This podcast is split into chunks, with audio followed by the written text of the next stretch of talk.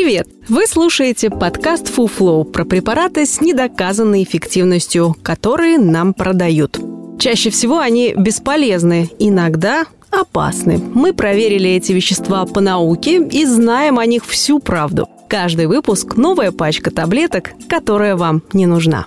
Подкаст FuFlow делает медицинская редакция проекта Купрум, Подписывайтесь на нас и ставьте оценки там, где слушаете. Так больше людей узнает, на что не стоит тратить деньги в аптеке. Бобровая струя. Почему так смешно? В этом выпуске поговорим про струю бобра или бобровую струю, кому как больше нравится. Сайт, который торгует натуральными продуктами из Сибири и Алтая, утверждает, что бобровая струя улучшает иммунитет, повышает тонус и лечит более 50 заболеваний. В первую очередь простатит, импотенцию и другие мужские проблемы и не имеет побочных эффектов. Давайте разберемся.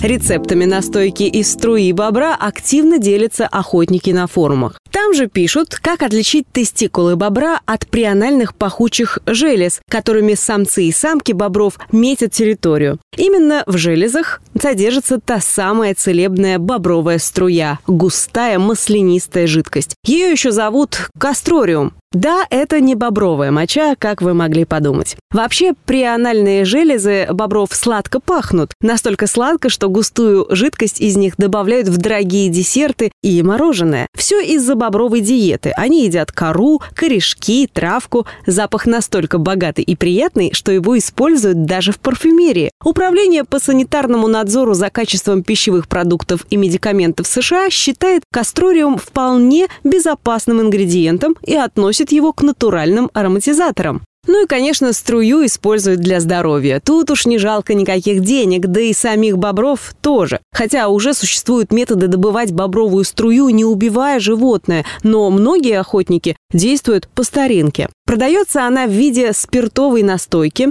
ректально-вагинальных свечей и в виде порошка, то есть густую жидкость из пахучих желез высушивают и упаковывают. Что ж, вреда бобровая струя и впрямь не принесет. Она не ядовита и в тех количествах, в каких ее рекомендуют принимать, и не окажет никакого негативного воздействия. Равно как и пользы. В англоязычном сегменте интернета есть лишь одно упоминание кастрориума в качестве околомедицинского препарата.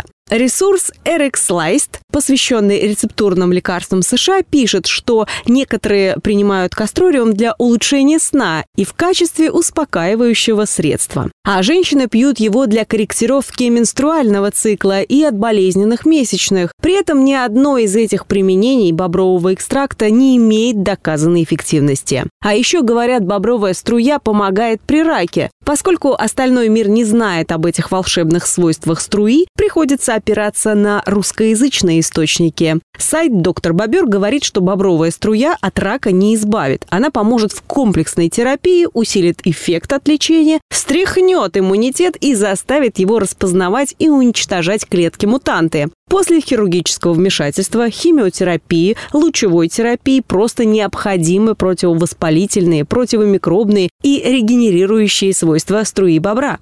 Что ж, у нас к этому нечего добавить. Хотя есть что. На этом же сайте есть информация, что еще более мощным ударом по онкологии будет комплексный подход в лечении. Струя бобра, медвежья желчь и струя кабарги. Это комбо, дамы и господа. Успокаивает то, что в конце страницы все же есть оговорка о том, что принимать чудо-лекарство нужно с разрешения врача в комплексе с традиционными методами. Мы не будем рассказывать вам о том, в какой дозировке и как долго нужно принимать бобровую струю, а также о том, как правильно убить бобра и сделать настойку или порошок из его внутренностей. Надеемся, что эти рецепты вас не заинтересуют. Наш отзыв о бобровой струе будет краток. Лучше пейте побольше воды. Это был подкаст «Фуфло», в котором мы рассказываем о препаратах с недоказанной эффективностью. Ставьте звездочки, комментарии и делитесь подкастом с друзьями и близкими. Так мы вместе убережем их от фуфла. Все мифы о здоровье мы собираем в подкасте «Купром», а в проекте «Без шапки» говорим о медицине с лучшими врачами и учеными. Ссылки есть в описании.